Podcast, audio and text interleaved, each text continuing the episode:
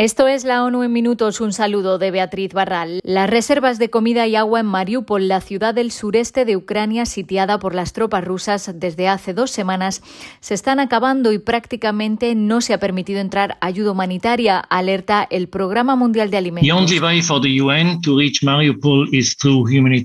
La única manera para la ONU de llegar a Mariupol es a través de convoys humanitarios que por ahora no han logrado entrar, señaló el coordinador de emergencias para Ucrania del programa Jacob Kern en videoconferencia desde Cracovia, en Polonia.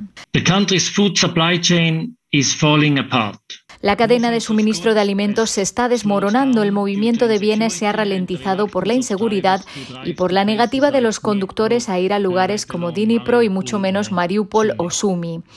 Ciudades parcialmente cercanas como Kharkiv, Kiev, Odessa o Sumi sí están pudiendo recibir algo de ayuda. El programa ha movilizado suministros para alimentar a 3 millones de personas durante un mes. Ya ha conseguido enviar a diferentes zonas del país 12.000 toneladas de esta ayuda y otras 8.000 están esperando en países cercanos. El Programa Mundial de Alimentos también advirtió del impacto que la guerra puede tener en la seguridad alimentaria mundial, dado que Rusia y Ucrania son grandes productores y exportadores, especialmente de cereales.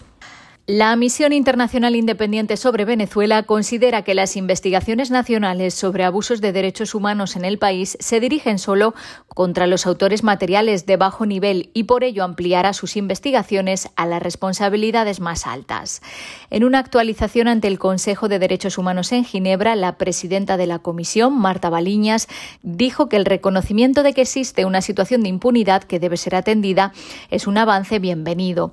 La firma de un memorándum de entendimiento con la Fiscalía de la Corte Penal Internacional también supone una oportunidad para que las víctimas obtengan justicia. Sin embargo, la misión señala que las investigaciones nacionales, cuando se llevan a cabo, tienen un alcance limitado y se dirigen contra los autores materiales de bajo nivel.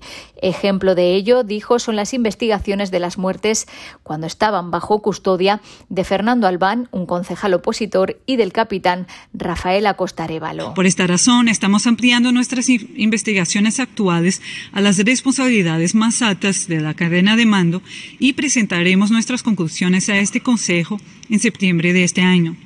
También estamos explorando los intereses que pudieran haber concurrido como motivación de estas violaciones y delitos. La misión pide que se aborden los problemas estructurales derivados de la falta de independencia judicial y la interferencia de los actores políticos en el sistema de justicia.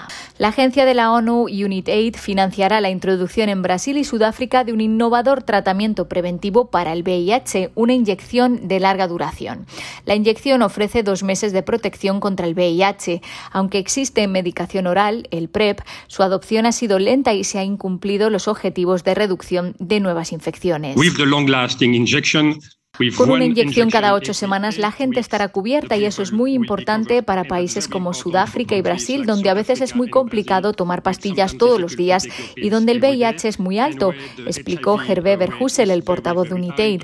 Sin embargo, advirtió que el elevado coste de la inyección, que es unos 20.000 dólares al año en Estados Unidos, sería prohibitivo en otros lugares, por lo que pidió a las farmacéuticas que adapten los precios a los países en desarrollo y que a largo plazo permitan la fabricación de genéricos.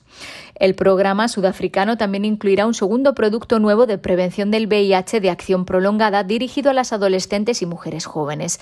Es un anillo vaginal que dura 28 días, puede colocarse en casa y es el primer método de prevención del VIH que la mujer controla por completo. Y más de 23 millones de niños africanos recibirán vacunas contra la polio en una campaña apoyada por la Organización Mundial de la Salud.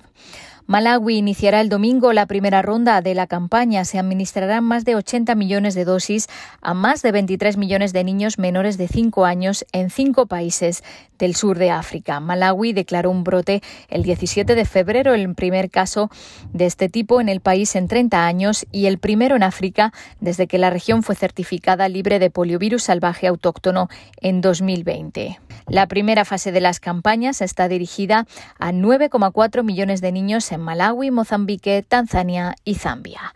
Hasta aquí las noticias más destacadas de las Naciones Unidas.